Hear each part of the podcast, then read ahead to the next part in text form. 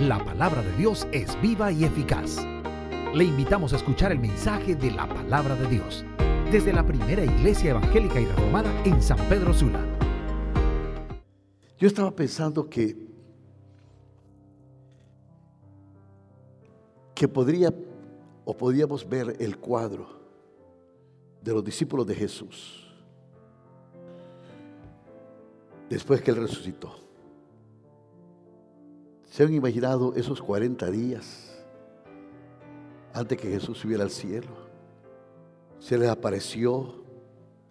¿Pero qué grupo era este?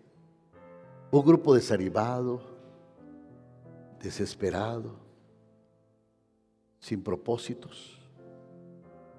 Y Dios les dice, miren, vayan a un lugar, vayan al aposento alto y esperen ahí. Ahora, lo que yo me pregunto, ¿por qué escogió Dios a estos hombres como líderes? Como las personas que iban a extender el Evangelio. Algunas veces creo que Jesús los escogió adrede, porque era imposible depender de habilidades humanas, sino de la promesa que iban a recibir, de ese poder de lo alto.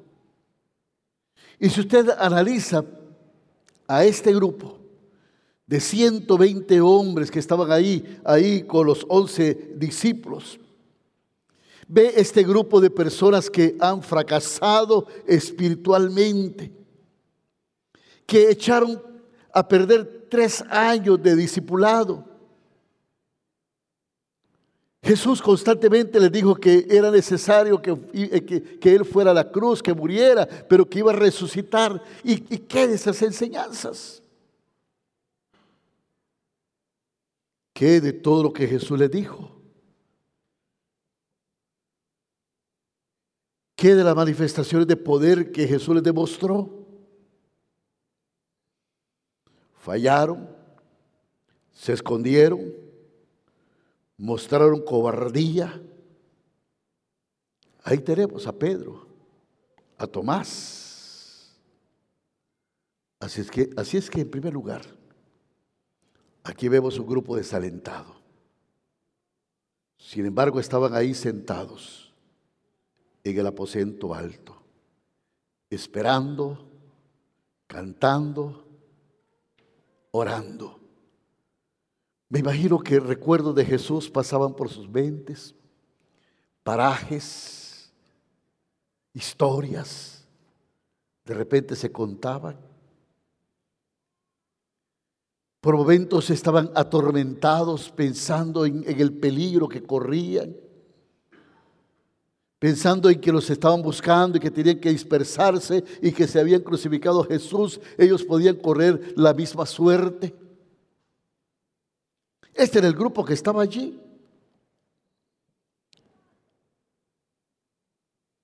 Pensando que todo podría ser peligroso. Pero sí.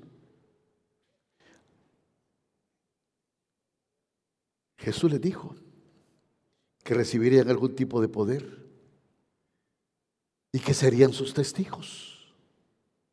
Pero ¿cómo sucedería esto? ¿Quién sería este consolador? Mire lo que la Biblia dice de ellos en Hechos capítulo 2, versículo 1 al 4.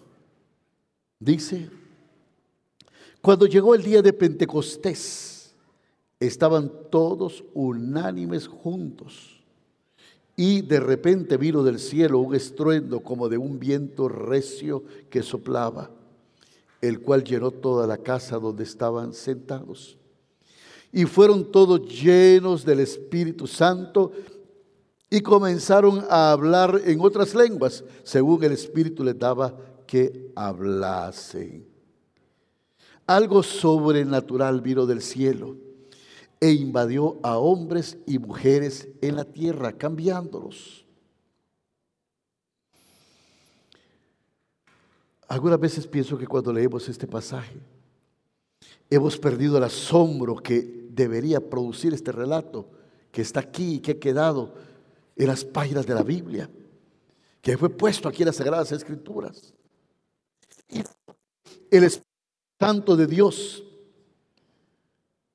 significa que es Dios mismo. Nos está diciendo que ellos fueron llenos de la presencia de Dios. Que Dios los había llenado por completo. No solo habían recibido ayuda, sino que fueron llenos del Espíritu Santo. Miro la iglesia hoy. Y sabe mi hermano, que algunas veces estamos así, sentados, cantando, orando, pero el poder es para hoy. ¿Y quién puede negar que esta es la gran necesidad que tenemos hoy? La necesidad de algo que venga directo del cielo. Posiblemente hoy vivimos experiencias de, de, de solo vida religiosa demasiados programas e ideas, estrategias, talentos humanos. Son buenos. Pero pregunto, ¿estarán llenando la necesidad? Hace falta algo de Dios, algo del Dios vivo. Y esto es la llenura del Espíritu Santo. Estamos fragmentados, estamos divididos. La Biblia dice, 1 Pedro 4:11, me gusta este versículo, 1 Pedro 4:11, dice aquí la palabra de Dios, si alguno habla, hable conforme a las palabras de, conforme a la palabra de Dios. Mire, Primera Pedro capítulo 4, versículo 11. Si alguno hable, hable conforme a las palabras de Dios. Si alguno ministra, ministre conforme al poder de Dios o que Dios da, para que en todo sea glorificado, que Dios sea glorificado por Jesucristo a quien pertenece la gloria y el imperio por los siglos de los siglos. Y todos decimos, amén. En vez de reuniones calculadoras y aburridas, necesitamos hablar la palabra de Dios, ministrar en el poder de Dios y darle la gloria a Dios en todo.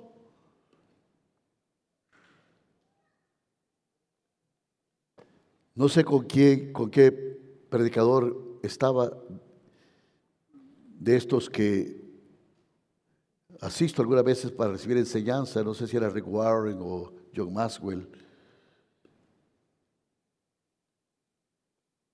o el de Willow Creek. Pero él estaba diciendo, mire, muchos enemigos del Evangelio, muchos enemigos de los más cruentos que tenemos en Hollywood, que están como cantantes de rock, que se han pervertido tanto y que hacen tanta contraposición al Evangelio.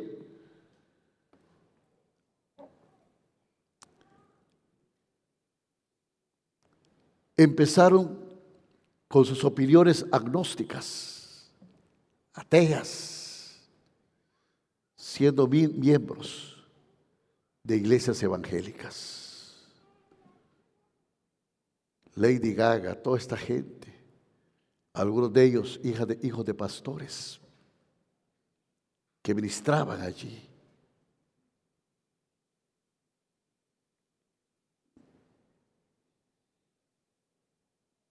Y me pregunto, ¿cómo Dios puede ser real y poderoso si esta es la clase de iglesia que representa el cuerpo de Cristo?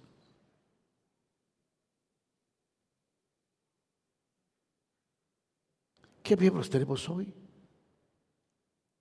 Oímos en la política personas que asisten a iglesia expresarse de mala manera, con palabras soeces, con odio, con rencor, juzgar.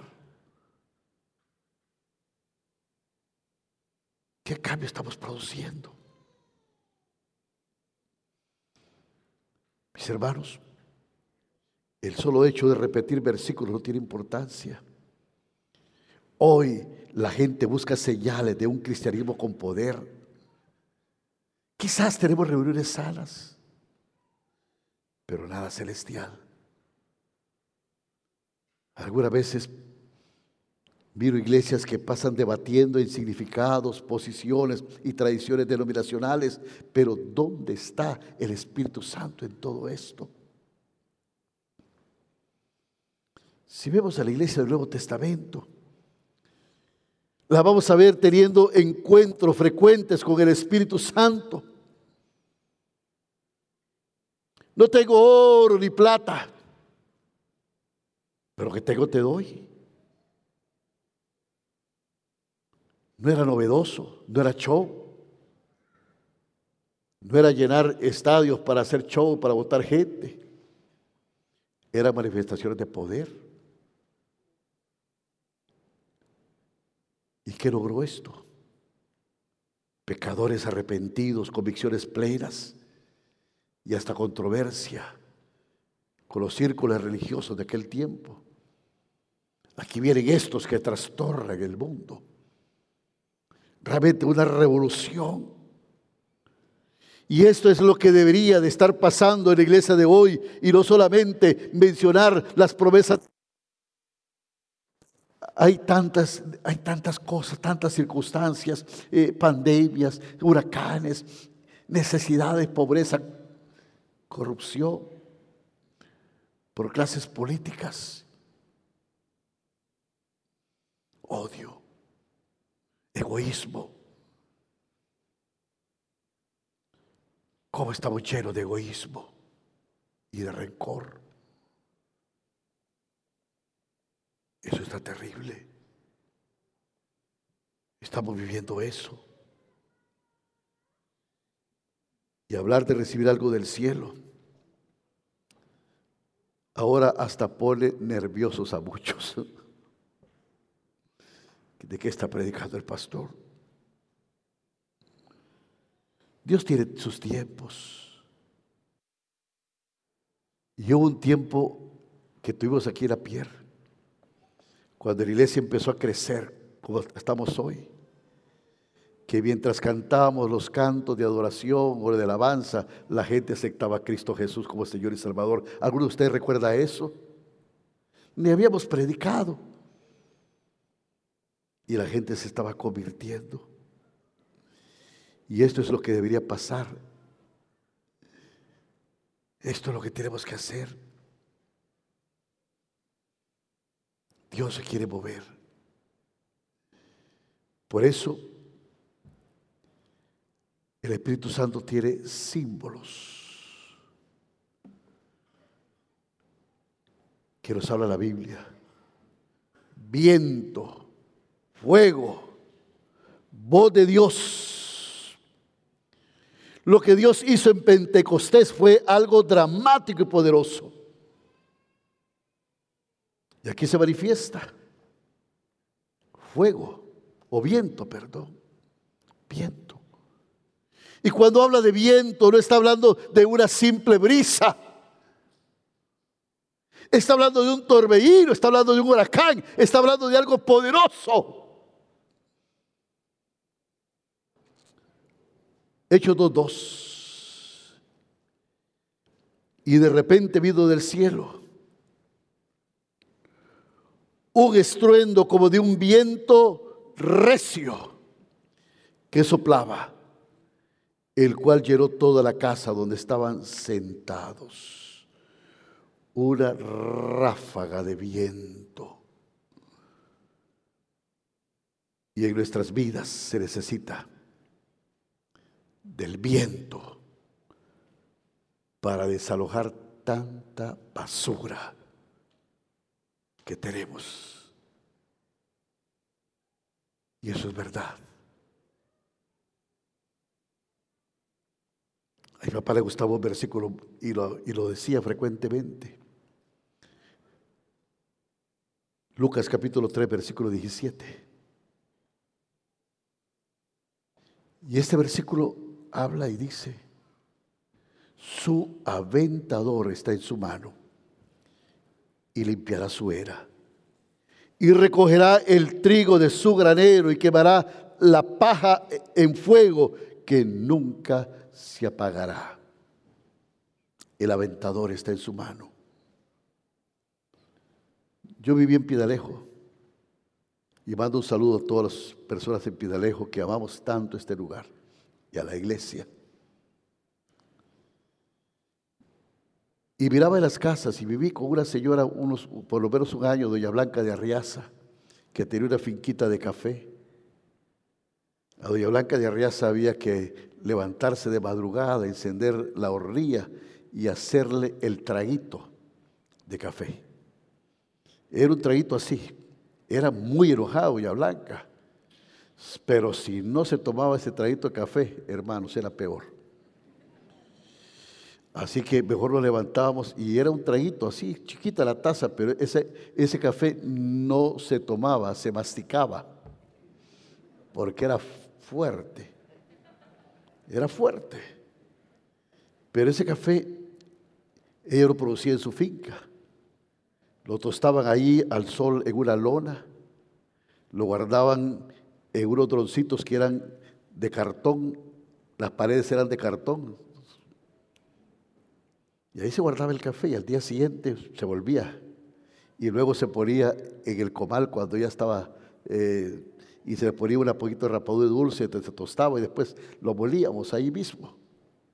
Y era el proceso, pero sabe que también había un yunque era, era, una cosa como, como, como troquelada, un, pedazo de, madera, de tronco, que se le abría un hueco en el centro y luego había eh, un palo ahí que, que, era, era, redondito así en el centro, pero que en la punta eh, era como forma de, de, una almágana, vamos a decir. Y entonces ahí se, se trituraba el café y empezamos a darle hasta que toda la casulla se desprendía. Y luego el café se tiraba para arriba y empezaban a sacarle eh, toda esa casulla que volara y el grano caía limpio.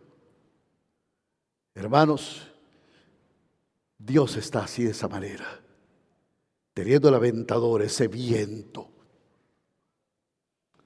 que está haciendo que toda la casulla salga y que el grano puro, santo para Él, esté cayendo.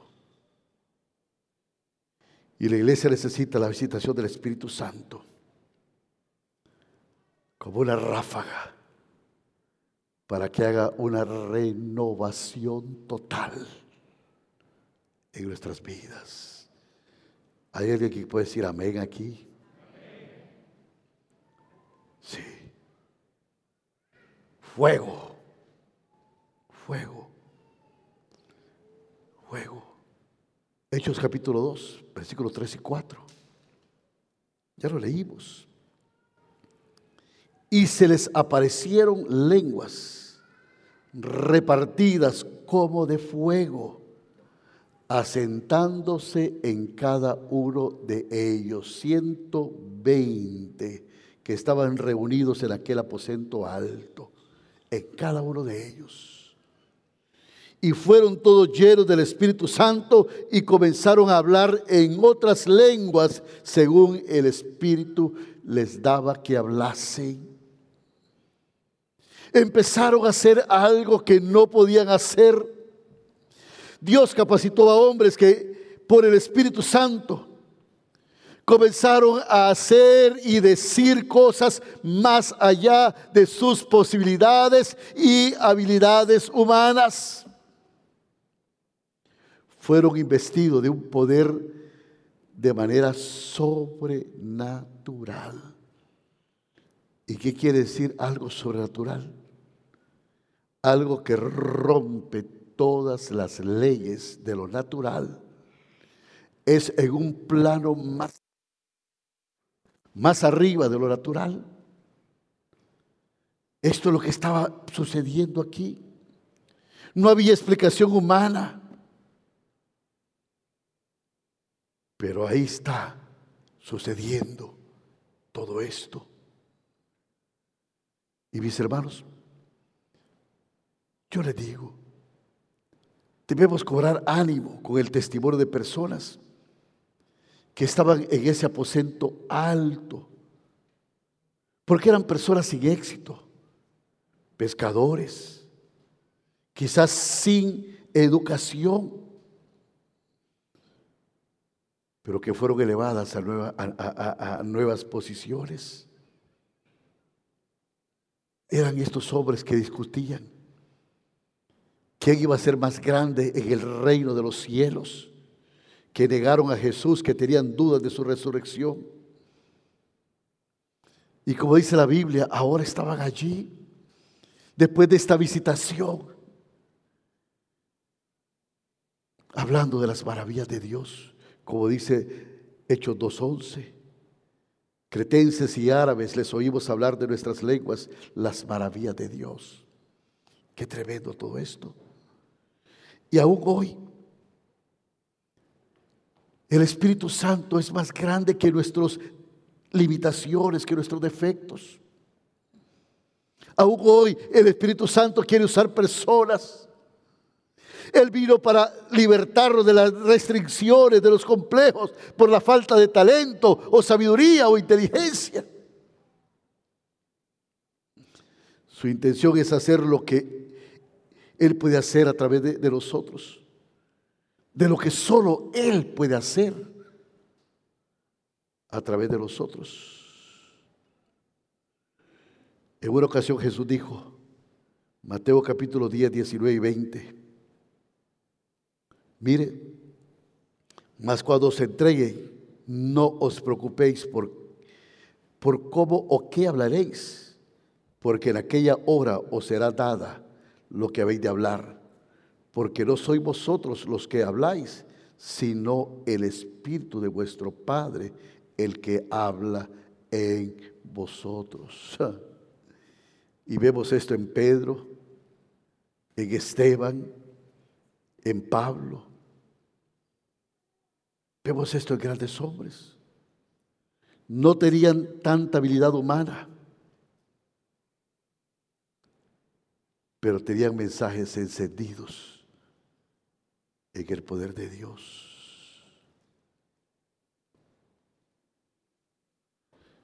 Cuando el Espíritu Santo quiere usar una persona, y se pone en la disposición que el Espíritu Santo lo haga, Él lo va a hacer. Yo estoy parado aquí. May y yo empezamos este ministerio, pastores. Cuando nos casamos, May vivía en Tegucigalpa, se vio a San Pedro y la presentaron. Va a ser la esposa del pastor. Pero May tenía un miedo escénico tan terrible que cuando se paró frente a la iglesia y le dijeron, hermana May, denos unas palabras, bajó la cabeza y empezaron a salir las lágrimas y no pudo hablar, se quedó frisada. Entonces hablé yo y dije, perdone que ella se paralizó. Pero si ustedes hubieran visto el programa Esperanza hoy, este jueves, hubieran podido ver cómo Dios toma personas incapaces de poder hablar. Y el jueves yo estaba escuchando a May en Esperanza hoy con un mensaje de los mejores que he escuchado en estos tiempos. Gloria a Dios. Yo de niño era tartamudo. Era torpe para hablar. Todavía soy torpe. Tengo un cuadro de dilexia bastante profundo. Yo tengo que escribir porque una palabra que se me cae ahí, se me olvida las cosas, aunque sea algo mío. si hay algo que me distrae, yo estoy ya todo atormentado. Y empiezo a, decir esta mañana allá en, en vez de hablar de las celebraciones del aniversario que vamos a tener aquí en el auditorio, estaba mencionando Malanteal de Vida. Y es que me pusieron un micrófono y, sonaba como a lata, entonces estaba todo ahí, hasta me dolía el cuello, ya estaba con el pensamiento, todo se distorsiona. Yo algunas veces digo algo y, y en vez de decir eso digo otra cosa, o algunas veces estoy pendiente para poder terminar las frases, porque a mí las frases me quedan cortadas. Y algunas veces me pongo a pensar, ¿qué tengo de cualidades como para ser pastor o comunicador? Pero sabe qué bueno, qué bueno que reconozco mi debilidad humana, porque sé que si hago algo, no lo hago por mí, sino por la gracia de Dios, por el Espíritu Santo de Dios que está en mí. Y este martes tengo que dar una conferencia a pastores, a la Asociación de Pastores de San Pedro. El miércoles estoy con otro grupo de pastores. El jueves tengo otra reunión con pastores. Dios puede usar un burro. Un burro le habló a, a. ¿Cómo Dios puede usar? Pero ¿sabe qué, hermano? Nuestra vida debe de estar entregada porque el Espíritu Santo de Dios puede hacer cualquier cosa en cualquiera. Lo hizo en aquellos discípulos. Lo ha hecho en hombres como el doctor Moody. Tomé algo ahí que leí en un libro que, que se llama Hallaron el secreto de Edmond. Y este libro escribe de, de, de, de L. Moody y dando un perfil, dice, era bajo, robusto, no bien parecido. Bueno, yo no soy bajo, soy alto. También no soy bien parecido, también soy feo, así que estamos en algo igual. No sabía leer bien, tenía mala ortografía, no pronunciaba bien las palabras, pero trajo más almas a los pies de Jesucristo que cualquier otro predicador del siglo XIX. ¡Wow! Qué tremenda descripción de hombre. Qué tremenda descripción. Dicen que Moody escribía con letras bien grandes porque no podía ver ni bien. Era casi un analfabeto. Pero sabe que en la ciudad de Chicago hoy se levantan edificios y edificios que son universidades. Moody. Quizás los seminarios más fuertes de preparación de misioneros están en Chicago, en el seminario Moody. Eso es tremendo.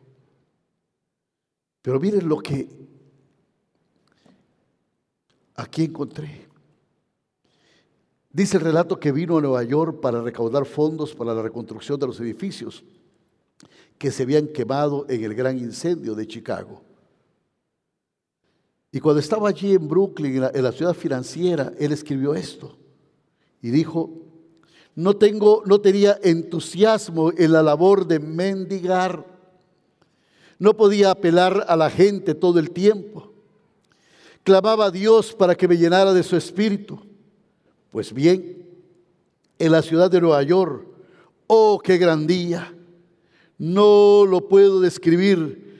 Pocas veces me refiero a ello es una experiencia demasiada sagrada como para nombrar. Solo puedo decir que Dios se me reveló y tuve una experiencia tan gloriosa de su amor que tuve que pedirle que detuviera su mano. ¿Oyeron? Tuve una experiencia tan sagrada, tan gloriosa tan maravillosa de su amor que tuve que pedirle que parara su mano. Volví a predicar, los sermones no eran diferentes, no presenté verdades nuevas, pero así me dieran el mundo entero. No quisiera ser lo que era antes de esa bendita experiencia. Yo me pregunto, si todos pudiésemos recibir algo fresco del Espíritu Santo, que revolucionara nuestras vidas, que impactara nuestras vidas, que transformaran, que cambiaran.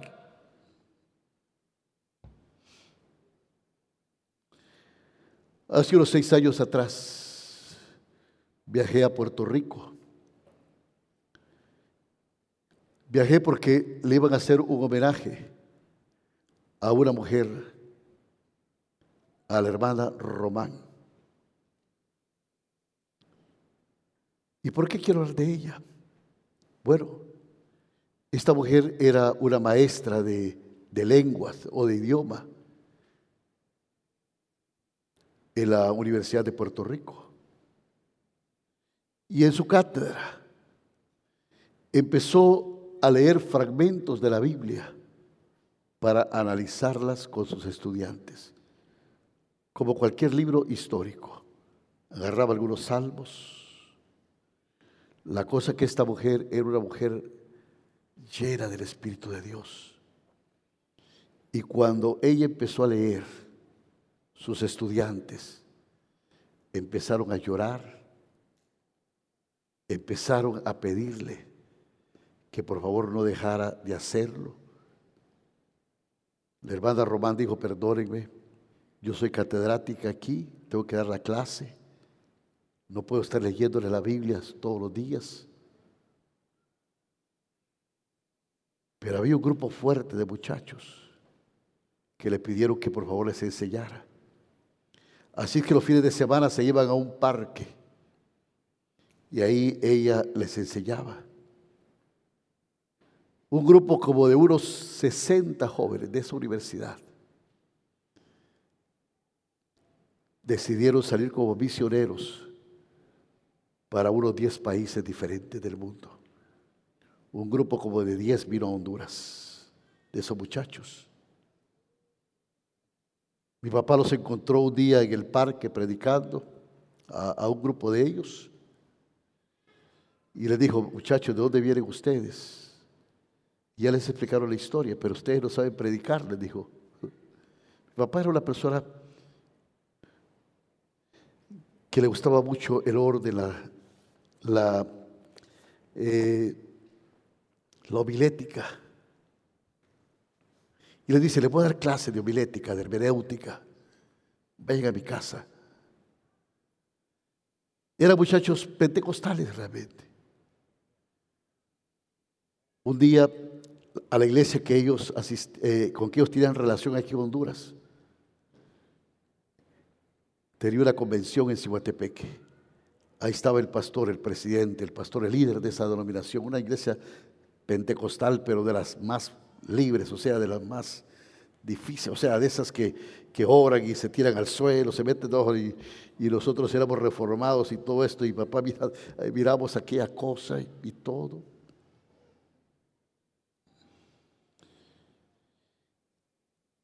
Y en un momento de eso de oración, Estábamos nosotros viendo aquella gente orando a gritos, tirándose al suelo, revolcándose. Cuando el pastor se paró de repente en el púlpito y dijo, un momento, un momento, un momento, paremos, paremos, paremos. Y ya todo se quedó en silencio. Y dijo, veo a la hermana Román que está en la puerta de la iglesia y no sabíamos que iba a venir, no le esperábamos. Hermana Román, pase y cuéntenos por qué está aquí, como que vino a Honduras. Y ella pasó y dijo, anoche estaba en mi cuarto orando, cuando Dios me mostró una visión. Y por eso estoy aquí en Honduras. Me ordenó que viniera a Honduras. En la mañana tomé mi pasaporte, me fui de madrugada al aeropuerto y llegué a Tegucigalpa. En Tegucigalpa le pedí a un taxi que me trajera aquí a Cihuatepeque. Y preguntando aquí en Cihuatepeque por el pastor Luis y la iglesia, pude estar aquí y vi. Y en la visión que yo tenía anoche, yo vi a ese hombre que está allí sentado y por eso vengo. Y era mi papá. Mi papá era un hombre de oración. Cuando hizo su casa, hizo la terraza. Porque mi papá se paraba en la terraza y decía que tenía que orar a Dios y se levantaba a las 5 de la mañana, pero una vez observó que a las 5 de la mañana ya iba mucha gente a trabajar. Y dijo, estoy orando por la, por la prosperidad, por la bendición de la gente que trabaja. Así que al final mi papá se levantaba a las 3 de la mañana a orar para que Dios bendijera a toda la gente que trabajaba en esta ciudad, a las autoridades. Pero también oraba de rodillas. Leía la Biblia cinco veces al año. Pero una de esas cinco veces la leía de rodillas en su oficina. Se iba a encerrar a la torre de la iglesia allá. Cuando mi papá enfermó, una de las cosas que más nos impresionó y que David menciona siempre es que cuando limpiamos a mi papá o lo tocábamos, era bien notorio ver los callos que tenía en sus rodillas. Callos.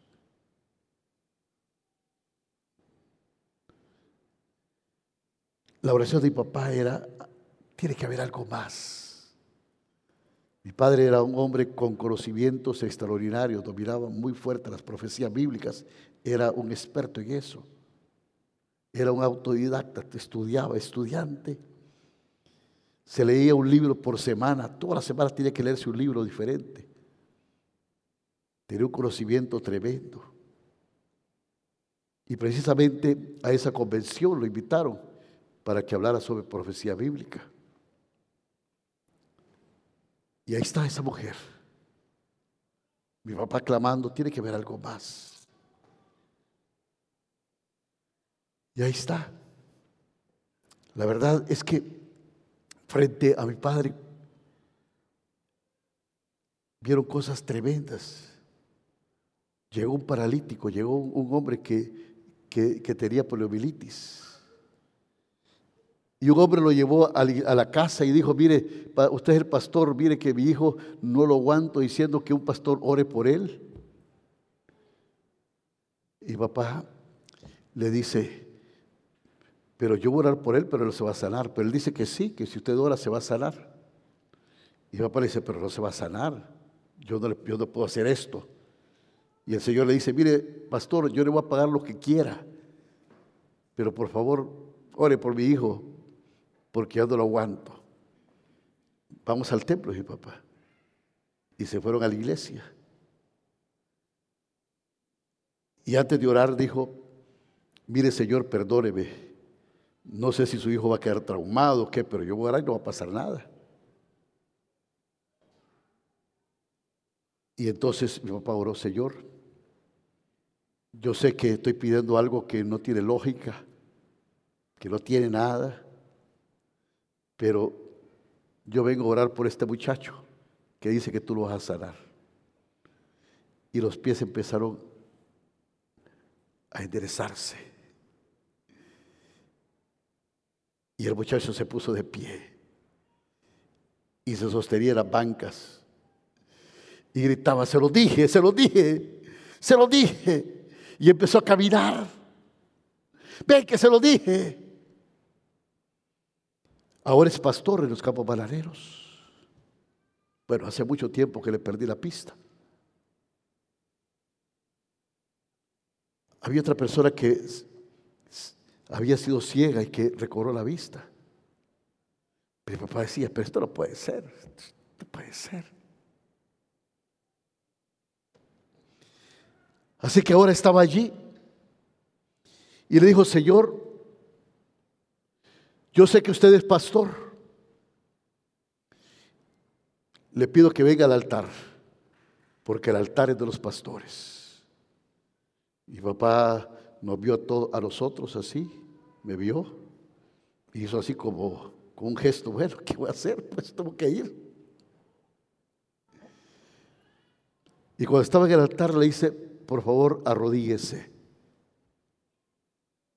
Y papá se arrodilló. Y aquella mujer oró y dijo, Señor, por muy frío que esté el altar y por muchos cántaros de agua que estén sobre él, el poder de tu espíritu lo consume todo. Haz que este hombre tenga una experiencia en el Espíritu Santo, hablando lenguas. Y papá comenzó. Y la verdad es que no volvió a hablar en lengua. Ustedes saben que nosotros aquí no hacemos estas manifestaciones muy fuertes y frecuentes. Pero hubo algo fuerte del Espíritu. Vino a San Pedro, Sula. Predicó ese domingo en la iglesia. Y el lunes fueron a la casa a decir que había un montón de gente en el portón de la iglesia esperando que la abrieran. Mi papá fue a la iglesia, la abrió y tuvieron un culto que duró hasta las 3 de la mañana. Y luego el martes también, miércoles, jueves, viernes, sábado, todos los días. Y fue cuando comenzó un avivamiento fuerte en esta ciudad de San Pedro Sula. Yo le puedo garantizar que un grupo muy, pero muy fuerte de pastores de esta ciudad salieron de ahí, de este ministerio de este ministerio. Hermanos, la venida del Espíritu Santo sobre los 720 y su capacitación divina llamó la atención de una gran multitud. Mostraron interés en los seguidores del Cristo resucitado. Yo estoy garantizando y estoy diciendo que siempre que el Espíritu Santo actúa multitudes vienen, oportunidades se dan. Y Pedro vio como una oportunidad se abría para evangelizar. Se puso de pie para predicar. ¿Y cómo saldría? Era apenas un pescador, nada preparado, sin educación. Hacía dos meses que había negado a Jesús y hasta con maldición. Yo me pregunto qué iglesia lo podría invitar a pararse detrás del púlpito para que le predicara a su congregación. ¿Sabe qué?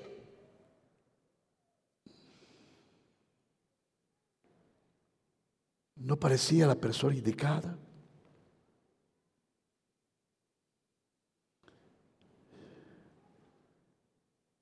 Aún habiéndolo visto, decía que volvería a la pesca. Juan 21. Pero Pedro habló con claridad. Citó extensamente el libro de los Salmos. A Joel de memoria.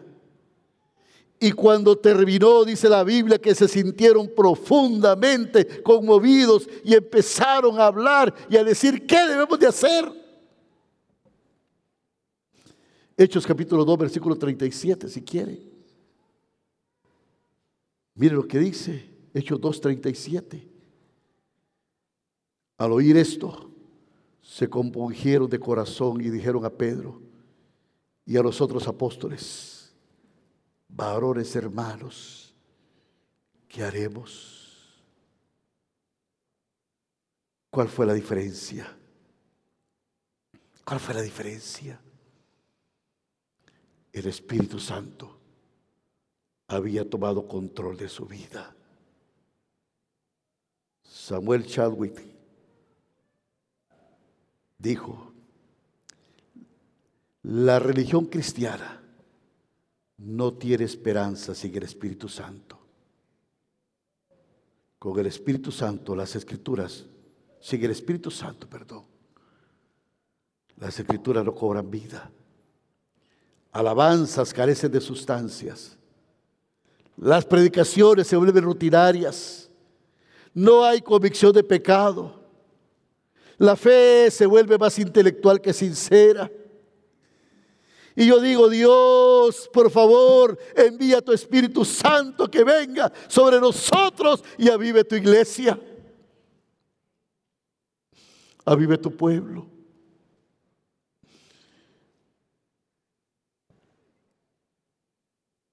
Y no es que estoy pensando en hacer un show. Me molesta eso. No llamando a la fantasía ni a los músicos que inciten y manipulen a la gente. Lo que la iglesia necesita hoy desesperadamente es la presencia, la llenura, que el Espíritu Santo visite nuestras vidas. Este es un clamor,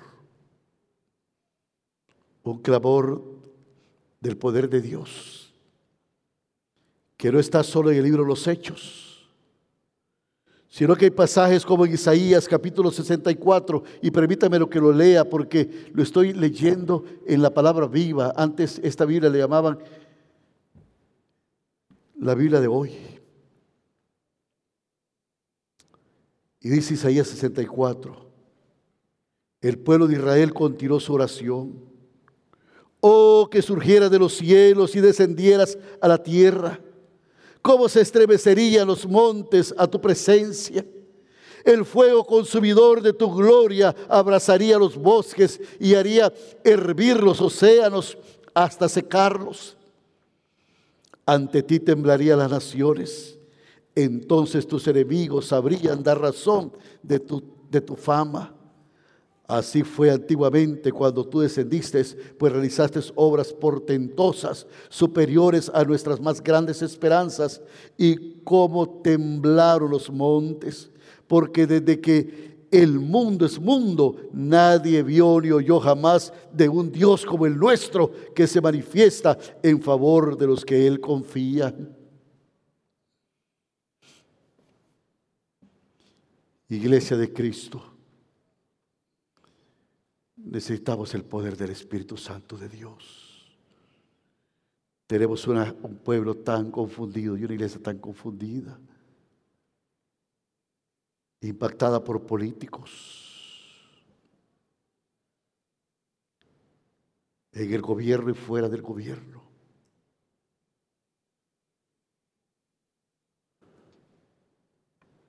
Impactado por el odio partidario. Buscado las cosas del mundo.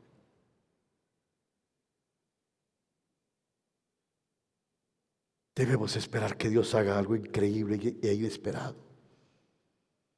Esperar como en el aposento alto. Y esta es la vida cristiana. Actividad y espera. Servicio de oración. Esto se llama equilibrio. Equilibrio. Combinar actividades que hacemos para Él con el tiempo que pasamos para Él en adoración y oración. Pero tengamos cuidado también que pasemos tanto tiempo con Él, que nos creamos tan santulones, que no queremos servir a nadie ni atender la necesidad de nadie. El Espíritu Santo es soberano. Y Él va a ser como el ronque en gana. No como nosotros manipulemos. Si Él quiere votar a alguien, lo va a votar. Pero si Él quiere que en el sirvo apacible llenar una persona con convicción profunda, también lo va a hacer. Porque esto no es de los shows ni de lo que hagamos exterior es de la convicción interna que tengamos.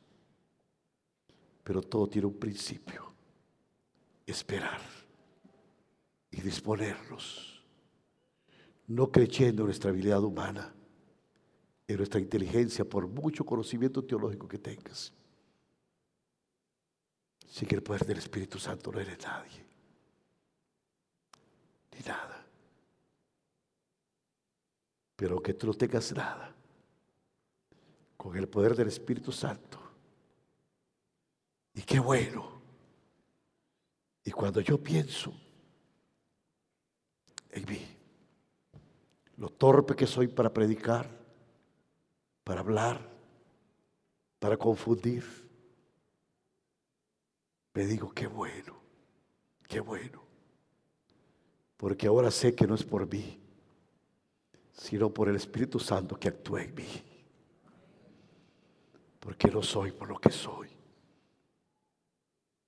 Porque no a nosotros, sino a Dios sea la gloria. Y porque si soy pastor y puedo hablar con conocimiento y entendimiento, no es por la capacidad humana, ni siquiera por el talento, sino por la pura gracia de Dios.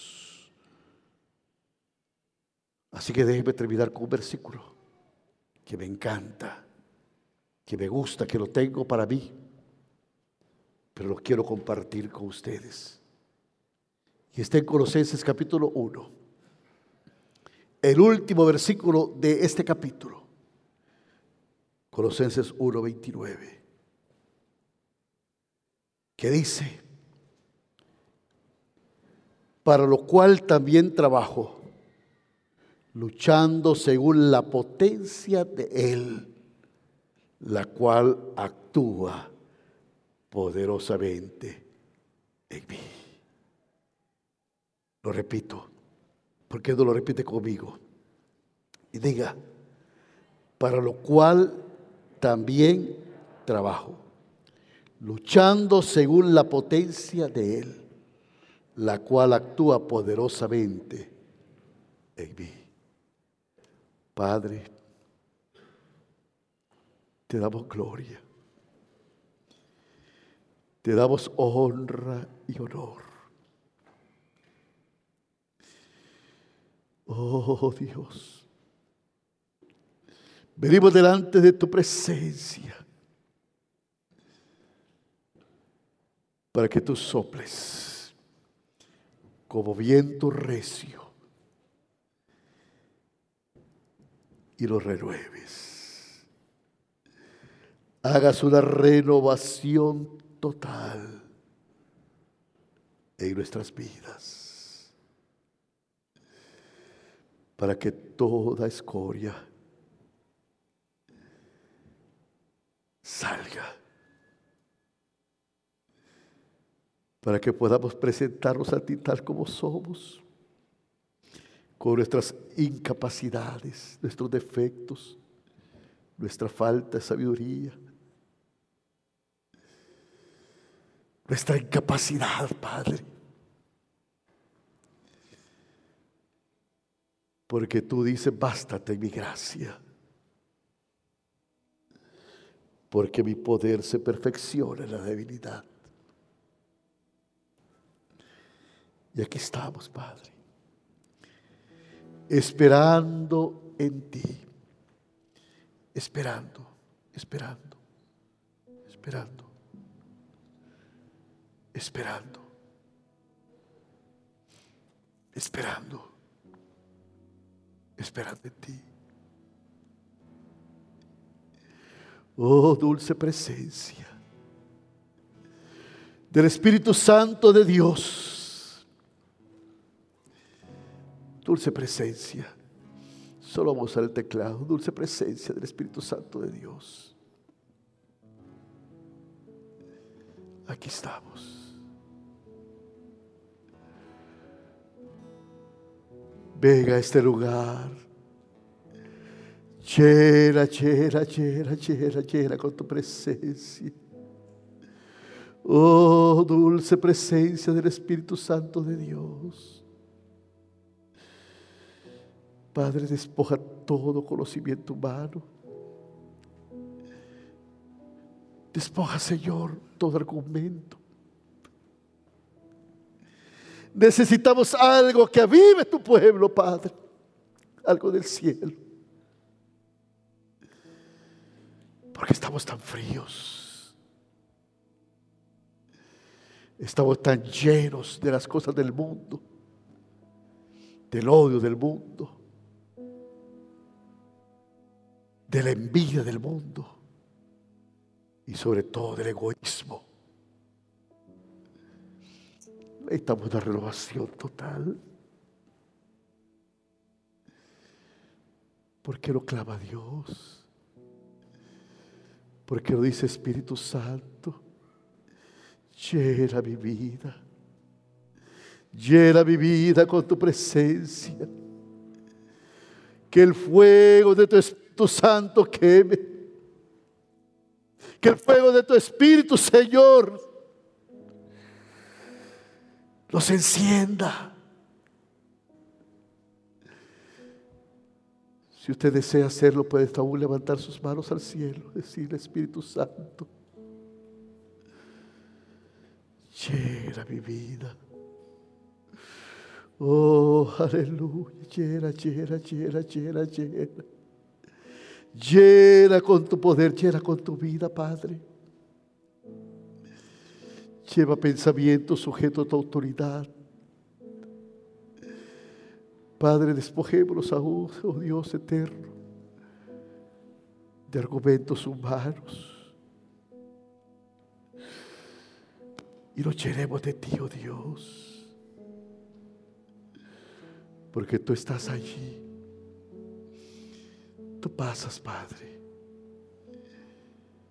Y tú llamas a tu iglesia. Qué lindo es saber, Padre, que tú en lo singular estás tratando. Que estás tratando con cada uno individualmente. Estás tratando, Señor, de ver nuestra necesidad, de clamar por nuestra vida, de decirte te necesito, te necesito. Te necesito, Espíritu Santo. Oh dulce presencia del Espíritu de Dios. Te necesito en mi vida, te necesito en mi casa. Te necesito, Dios. Que llene mi mente, mi corazón de ti. Te necesito, Dios. Te necesito. Te necesito. Y aquí estamos esperando, Dios. Aquí estamos esperando, Dios. Gracias, Señor. Gracias, Padre. Esto fue el mensaje de la palabra de Dios desde la primera iglesia evangélica reformada en San Pedro Sur. Para oración o contactos, escríbanos a info.pierhn.org.